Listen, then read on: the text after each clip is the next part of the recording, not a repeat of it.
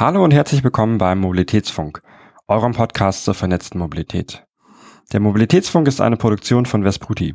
Mehr Infos findet ihr unter vesputi.com und themobilitybox.com.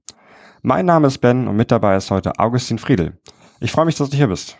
Danke, danke für die Einladung, hier bei euch mit dabei zu sein. Genau, ich bin Augustin. Ähm, vielleicht kurz paar, paar Worte zu mir. Ähm, ich arbeite für, für MHP. Wir sind eine Beratung im Mobilitäts- und Transportation-Bereich. Aber alles, was ich hier heute im Podcast von mir gebe, was ich mit äh, Ben äh, diskutiere, ist meine persönliche Meinung. Das reflektiert nicht die Meinung meines Arbeitgebers. Und genau, ich freue mich auf jeden Fall auf die spannende Diskussion in den nächsten Minuten. Sehr schön. Du bist schon relativ lange in der Mobilität unterwegs, oder? Das stimmt. Ich bin eigentlich seit meinem Studium im Mobilitätsbereich verankert und das war schon 2010, 2011. Das war genau die Zeit, als Uber damals in den USA durchgestartet ist. Und äh, seitdem bin ich eigentlich nah an der Industrie, nicht nur was in Deutschland oder in Europa passiert, sondern wirklich was eben auch in USA und in Asien im Bereich geteilte und neue Mobilität an dem vor sich geht. Das, da ist meine Passion und das interessiert mich. Sehr schön. Da sind wir heute sogar zwei. Ähm, ich glaube, da, da gibt es auch einige unserer Zuhörerinnen und Zuhörer, die da ähnlich ticken. Sehr schön. Ähm, lass uns als erstes einmal über äh, Shared Mobility sprechen. Ähm, es gibt ja seit wie lange ist das jetzt? Zwei Jahren die äh, E-Scooter oder drei Jahre sogar schon. Ähm, drei Jahre. Es ja. gibt äh, Carsharing, es gibt äh, schon seit vielen Jahren die ähm, die die Bikesharing-Modelle. Ähm, wie ist der Markt da aktuell? Was ist da? Was hat sich da in den letzten Jahren entwickelt? Hm, also so von der Servicelandschaft, da gibt's natürlich die, die Innovationen und neuen Angebote und Anbieter, die du schon nanntest. Ja, wir sind ja alle gestartet mit dem Carsharing, dann kam sowas wie ähm, Ride-Hailing und Shuttle-Dienste noch mit dazu und jetzt halt eben das Thema Mikromobilität. Ähm, ich glaube, da sehen wir auch noch mehr in die Richtung, also nochmal Diversifizierung von Diensten in Bezug dann hin auch auf äh, vielleicht Abos für die verschiedenen Modelle, Mobility-Budgets für die verschiedenen Modelle. Also ich glaube, das ist so ein, ein Trend oder eine Veränderung, die wir auf Angebotsseite dann eben sehen. Ähm, was auch offensichtlich wird, ist, dass so das ganze Thema Zusammenarbeit mit Städten ähm, gerade in Deutschland dann auch wichtiger wird, ähm, weil die Städte natürlich auch merken, wir müssen uns da mehr engagieren, um dann eben auch die Vorteile zu nutzen, um das entsprechend dann zu orchestrieren. Das dauert aus meiner Sicht. Ähm, ist ja ein, sag ich mal, langfristiger Prozess, aber das ist schon ähm, auch ein, ein Trend oder eine aktuelle Entwicklung, die ich dann einfach sehe ähm, und dass da die Bereitschaft von den Städten besteht und wächst, mit den Anbietern, den privaten Anbietern zusammenzuarbeiten und andersrum genauso. Also auch, dass die privaten Anbieter mehr bereit sind, mit den Städten zu arbeiten ähm, und äh, nicht so, wie man es vielleicht von den Anfangstagen von Uber kennt, einfach in die Städte reinzugehen, ähm, auf Teufel komm raus und dann zu schauen, was passiert, sondern so die, äh, das hat sich eigentlich schon gedreht in den letzten Jahren. Haben wir ja auch gesehen mit, äh, mit der Übernahme von dem alten Hasen Nextbike, ähm, die, die von Tier übernommen wurden mit der offiziellen Aussage, hey, äh, Nextbike hat so tolle Kontakte zu den Städten durch die gewonnenen Ausschreiben für die ganzen Modelle dort äh, und war deswegen ein, ein sehr äh, spannendes ähm, äh, Target für den Übernahmemarkt. Ähm, ich finde es eine sehr spannende Entwicklung. Ähm, also äh, vor allem äh, Uber ähm, hat es ja schon gesagt, ist da ja sehr aggressiv reingegangen. Ähm, auch andere äh, Marktteilnehmer, vor allem, ähm, wenn ich mal zurückdenke, es war vor irgendwie acht, neun Jahren, gab es die ganzen chinesischen, singapurianischen ähm, Bike-Sharing-Anbieter, die einfach zehntausende Fahrräder in deutsche Städte gebracht haben und sich dann gar nicht mehr gekümmert haben. Ähm, ich glaube, da haben die relativ schnell gemerkt, dass das nicht funktioniert. So one size fits all, das funktioniert auf dem, auf dem deutschen Mobilitätsmarkt nicht.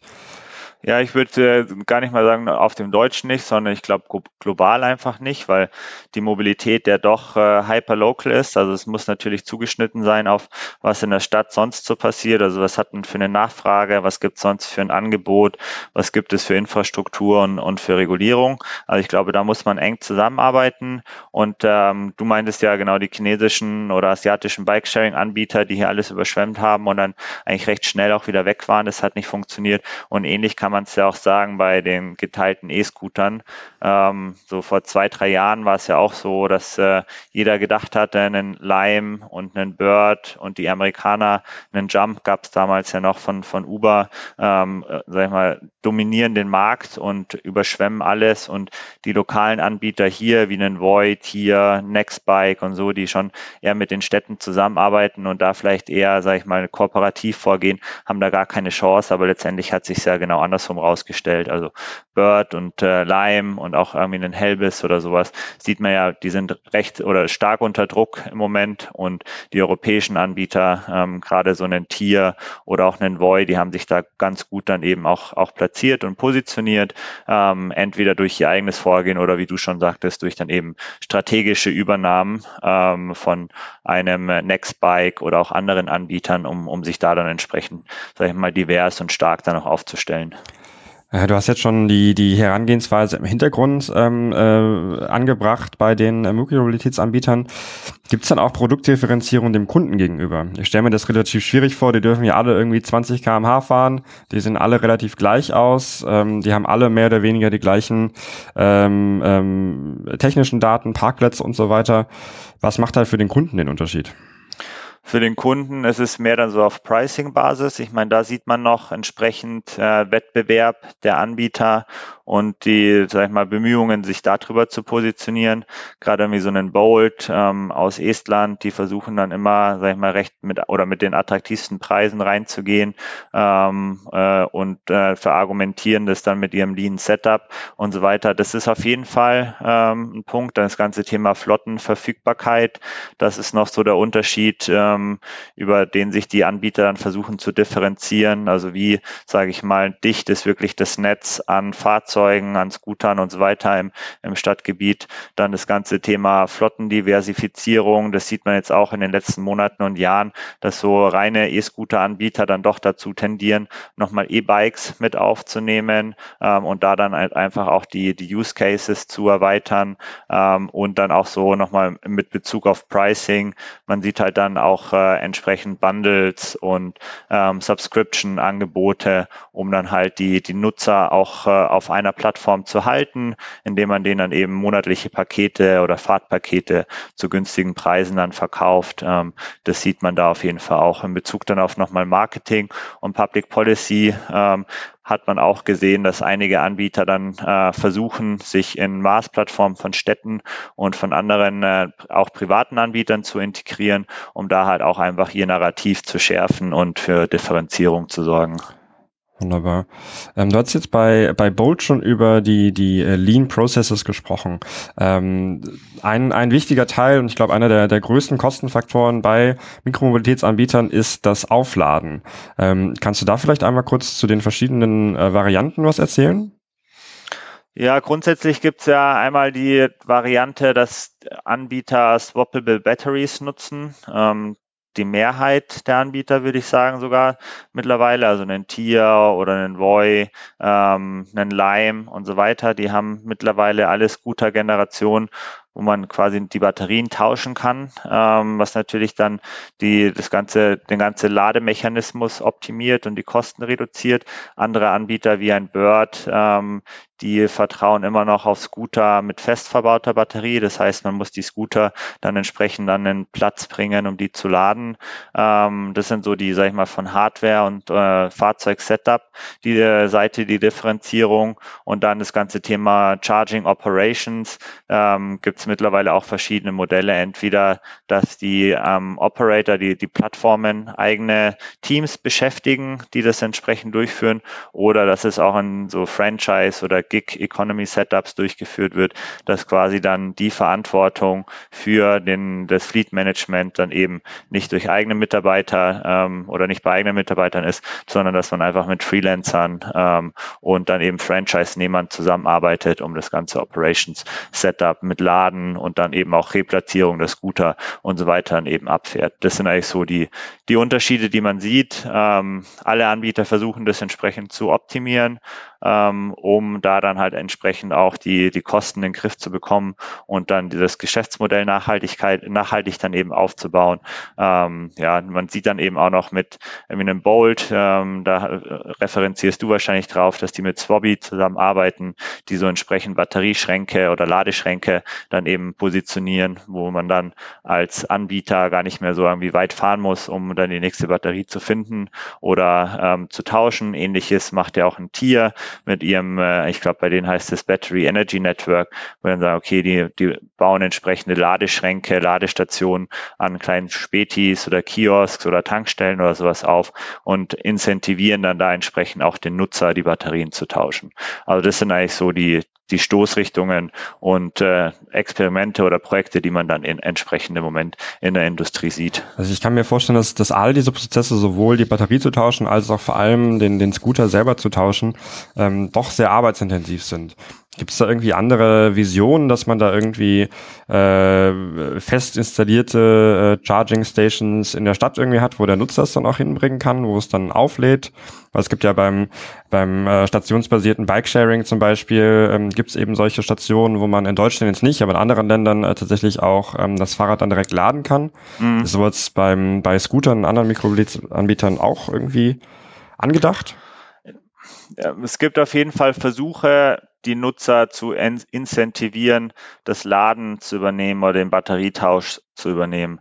Ein Tier macht es ja entsprechend, dass sie ein, sag ich mal, dichtes Netzwerk in den Städten aufbauen ähm, und dann eben die Nutzer in den Kiosk gehen oder ähm, zu einem Späti und da dann entsprechend die Batterie tauschen, gegebenenfalls das dann auch mit Fahrtminuten oder Fahrtguthaben incentiviert wird. Ähm, dann äh, genau das andere Thema sind dann wirklich fest installierte Ladestationen, ähm, die dann auch angesteuert werden können und wo das Scooter dann entsprechend auch angeschlossen werden kann. Ähm, das äh, ja, verfolge ich auch schon seit seit paar Jahren, aber das hat sich wirklich noch nicht so durchgesetzt. Also es gibt immer so Experimente und erste Setups bei Yelby, die haben das glaube ich schon mal probiert hier in Berlin ähm, oder auch äh, in den USA wie einen Swift Mile und andere, die sich da entsprechend positionieren mit, äh, sage ich mal, ähm, Stationen, also eher so Mikro äh, Mobility Racks oder ähm, ja äh, Abstell-Areas, die dann entsprechend auch über Ladekabel oder entsprechenden Connector halt dann äh, verfügen. Aber ich glaube, das hat sich noch nicht so durchgesetzt, weil es halt dann doch auch wieder ein zusätzlicher Schritt für den Nutzer ist, ähm, gegebenenfalls auch mit dann Komplexität verbunden ist. Wo schließe ich das Ding jetzt an? Äh, muss ich dann noch irgendwie was in der App bestätigen, dass es an, angeschlossen ist und so weiter. Also ich glaube, so der Gedanke ist gut, aber bei der Umsetzung ist man da noch nicht so weit, äh, wie man eben sein möchte. Und äh, ich weiß auch nicht, ob die, die Nutzer, die dann wirklich eher so auf Convenience und Schnelligkeit aus sind, ob die dann da bereit sind, äh, entsprechend dann auch die Zeit zu investieren ähm, und den Prozess durchzuführen, nur um dann halt gegebenenfalls paar Cent zu sparen oder sowas. Also ich glaube, da so die Incentivierung und äh, die Bereitschaft der Nutzer, das funktioniert noch nicht so. Okay. Wir haben jetzt viel über die, die operative Seite gesprochen.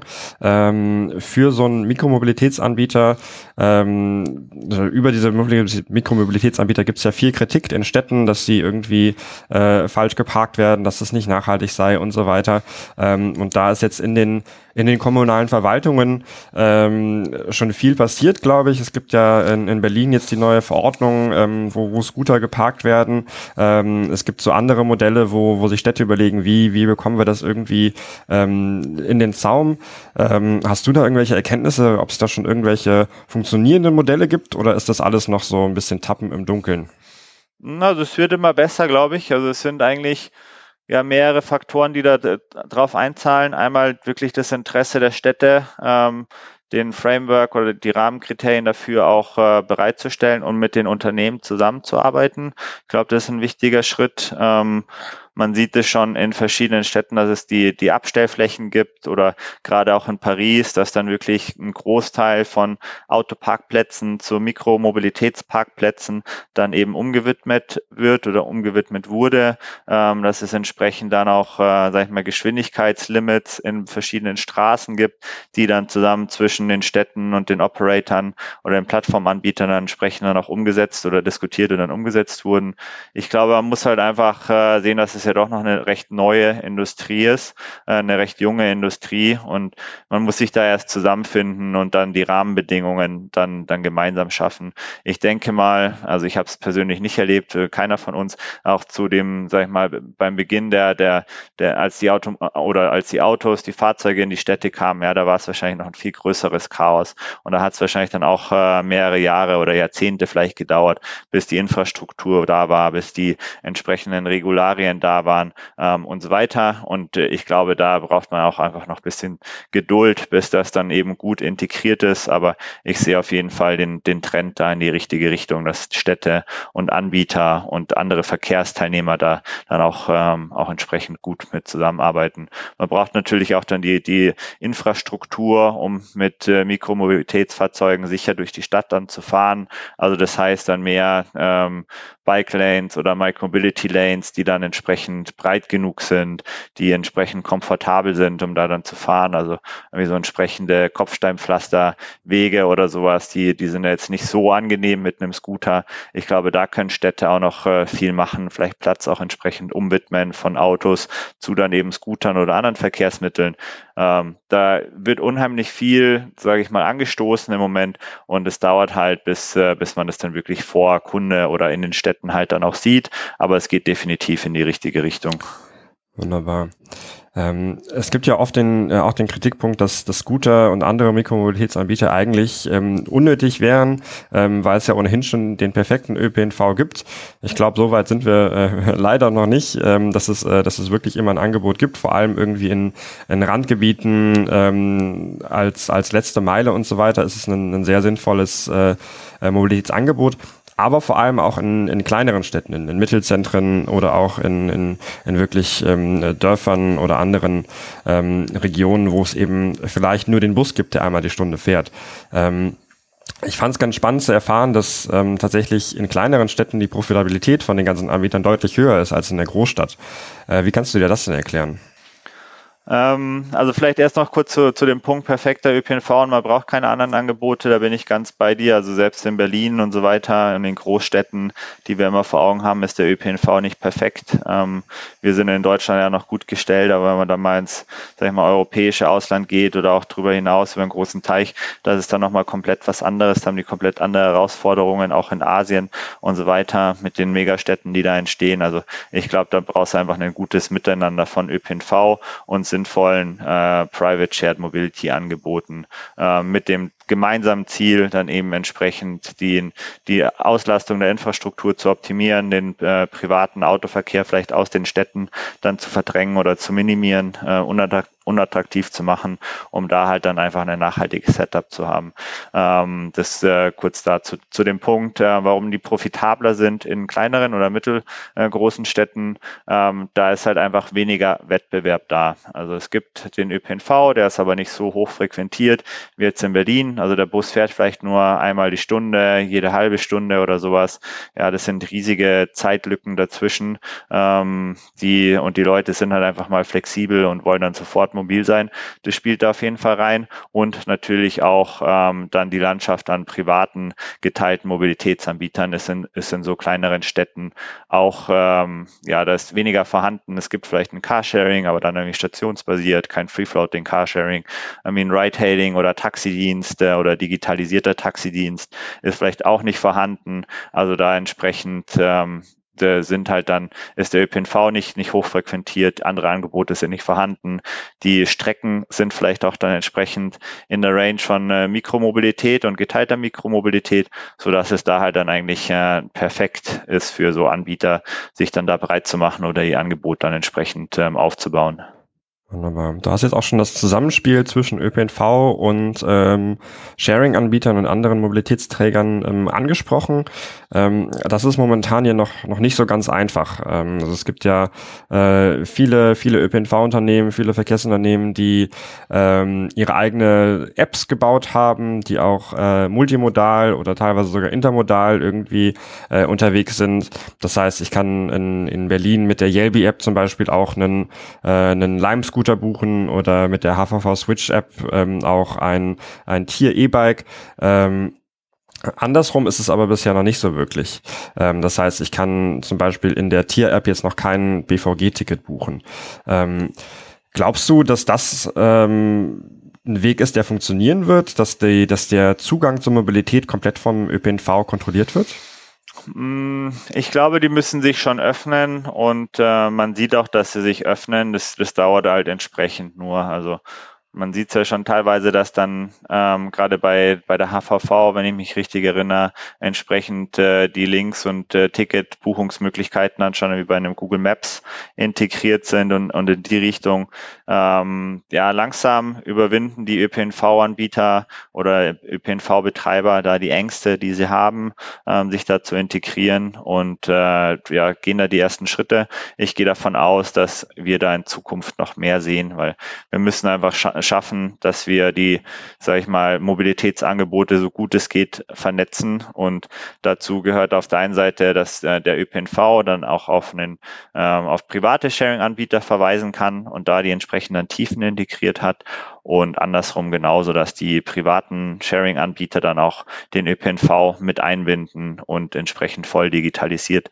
dann eben abbilden können. Ich glaube, das, äh, da führt nichts dran vorbei. Ähm, das wird nur entsprechend nochmal dauern, weil die Entscheidungsfindung gerade in Städten beim ÖPNV, bei den politischen Entscheidungsträgern ja doch äh, Zeit in Anspruch nehmen.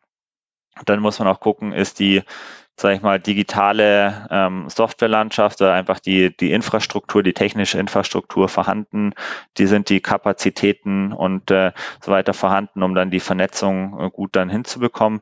Ich glaube, das sind so Herausforderungen, die man da hat. Und wahrscheinlich wird es dann auch erst in den großen Städten funktionieren, weil die ja schon mehr tun in, in Bezug auf Digitalisierung. In kleineren oder mittelgroßen Städten wird es wahrscheinlich dann nochmal länger dauern, weil da halt auch einfach so die Systemlandschaft und äh, Angebot an schon, sag ich mal, Silo-digitalen Services, jetzt den ÖPNV für Ticketing und so ja doch noch äh, hinter den großen Städten hinterher ist. Also da, ähm, glaube ich, hat man dann auch nicht so den Inflection Point von heute auf morgen passiert es dann, sondern einfach halt auch über die Zeit sieht man da eine langsame, eine langsame Entwicklung.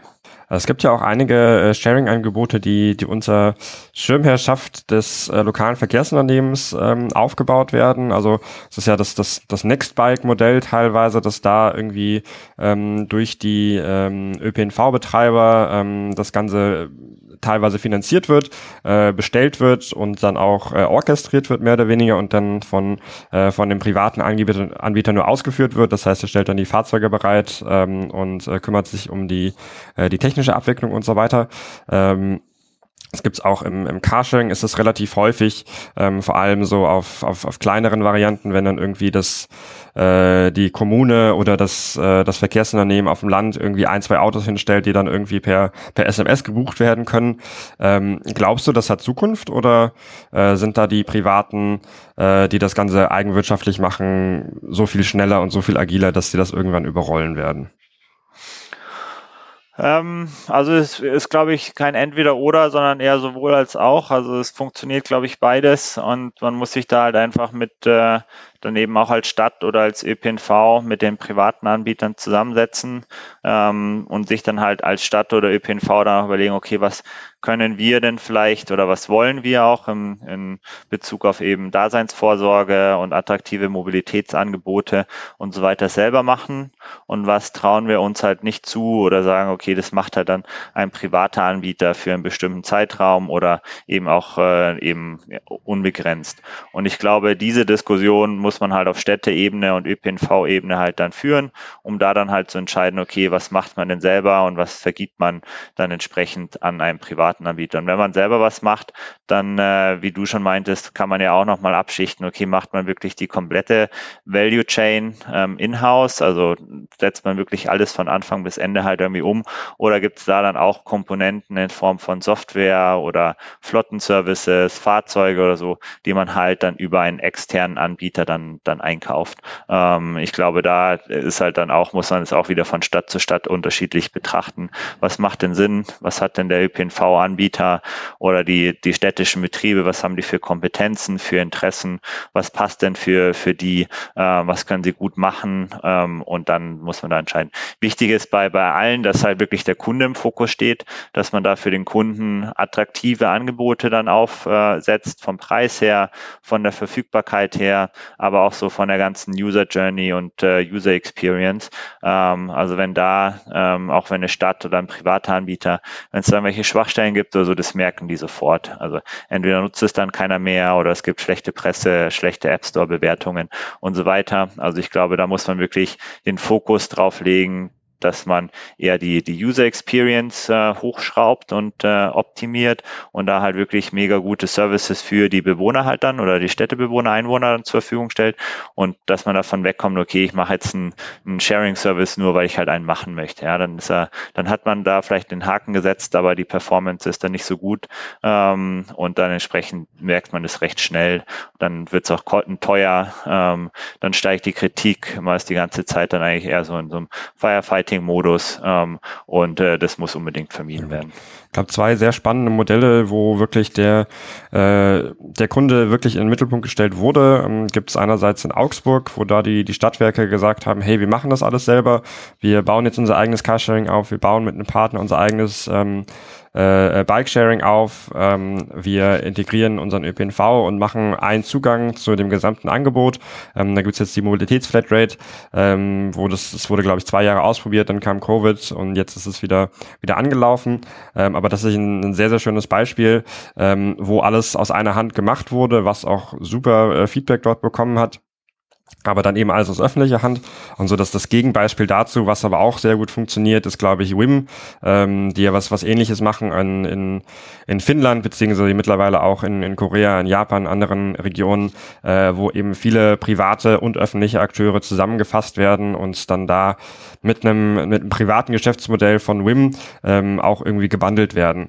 Ähm, auch hier irgendwie mit dem Nutzerfokus mit drin, um zu sagen, hey, ähm, was brauchen wir überhaupt für ein Mobilitätsangebot, ähm, damit die Leute irgendwie äh, von A nach B kommen, ohne irgendwie ihr eigenes Auto haben zu müssen. Da sind wir auch schon beim nächsten Thema, Mobility as a Service.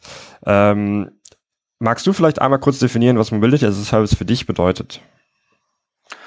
Mobility as a Service für mich ist eigentlich der Zugang zu Fahrzeugen verschiedener Größe, also von irgendwie einem Fahrrad, E-Scooter, einem Auto, Scooter äh, oder halt so ein, so ein Moped ähm, ohne die wirklich zu besitzen. Und äh, da halt gehört für mich, oder halt auch größere Fahrzeuge noch, der ÖPNV ist für mich auch Teil der ähm, Shared Mobility ähm, oder Mobility as a Service Landschaft, ähm, weil ich da halt einfach frei entscheiden kann, dass ich es nutze, ohne wirklich die Fahrzeuge dann zu, zu besitzen.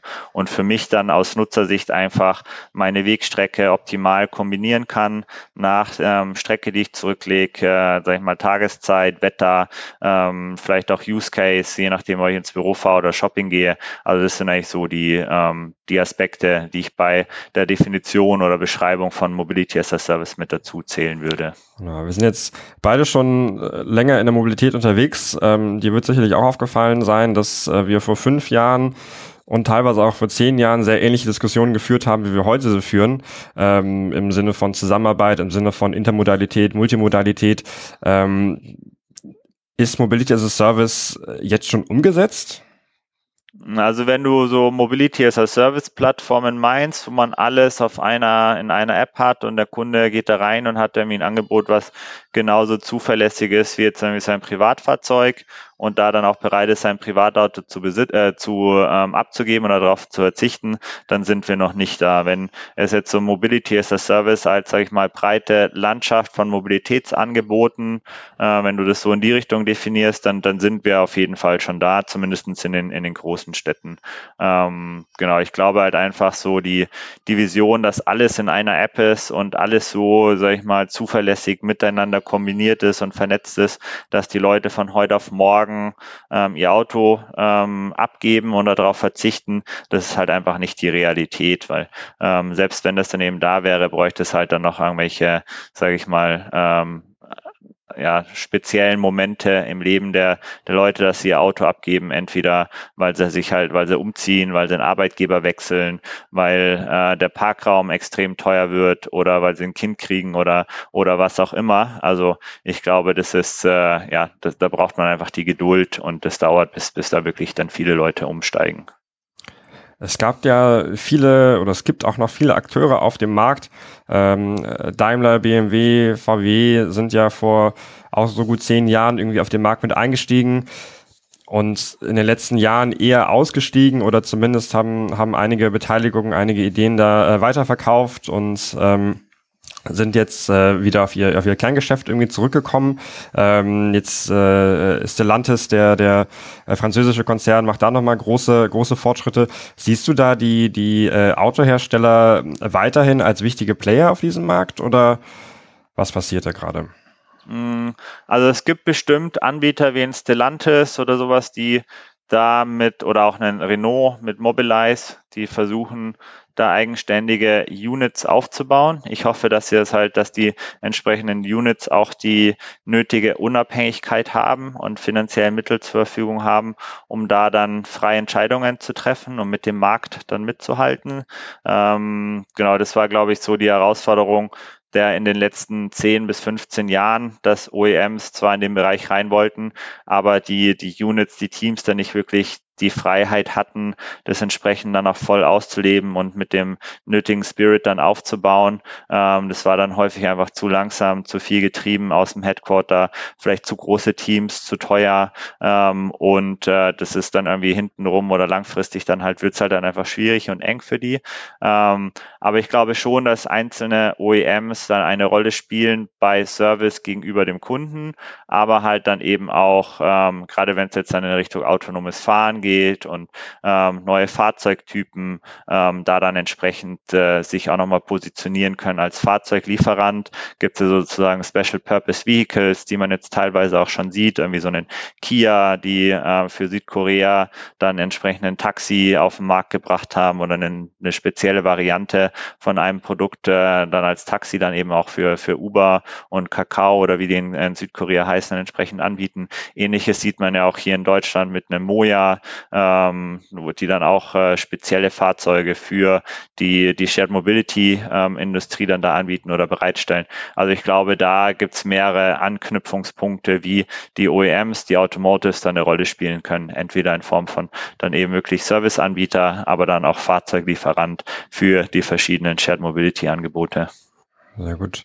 Wenn wir da Elon Musk glauben, dann äh, fahren wir in in zwei Jahren alle in autonom fahrenden Teslas durch irgendwelche Tunnel unter unsere Städten durch.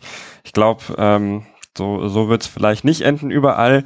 Ähm, aber lass uns mal in die Zukunft schauen. Wir haben vor, äh, vor einigen Wochen mit äh, Daniela Kuckert gesprochen, der Staatssekretärin aus dem ähm, digitalen Verkehrsministerium. Und da ähm, hat sie dann äh, paraphrasiert gesagt, ähm, dass, dass fünf Jahre nicht genug Zeit seien, um das System komplett umzukrempeln und da äh, sinnvolle Veränderungen zu schaffen. Ähm, was glaubst du, wie wird der Mobilitätsmarkt in Deutschland und Europa in fünf Jahren aussehen?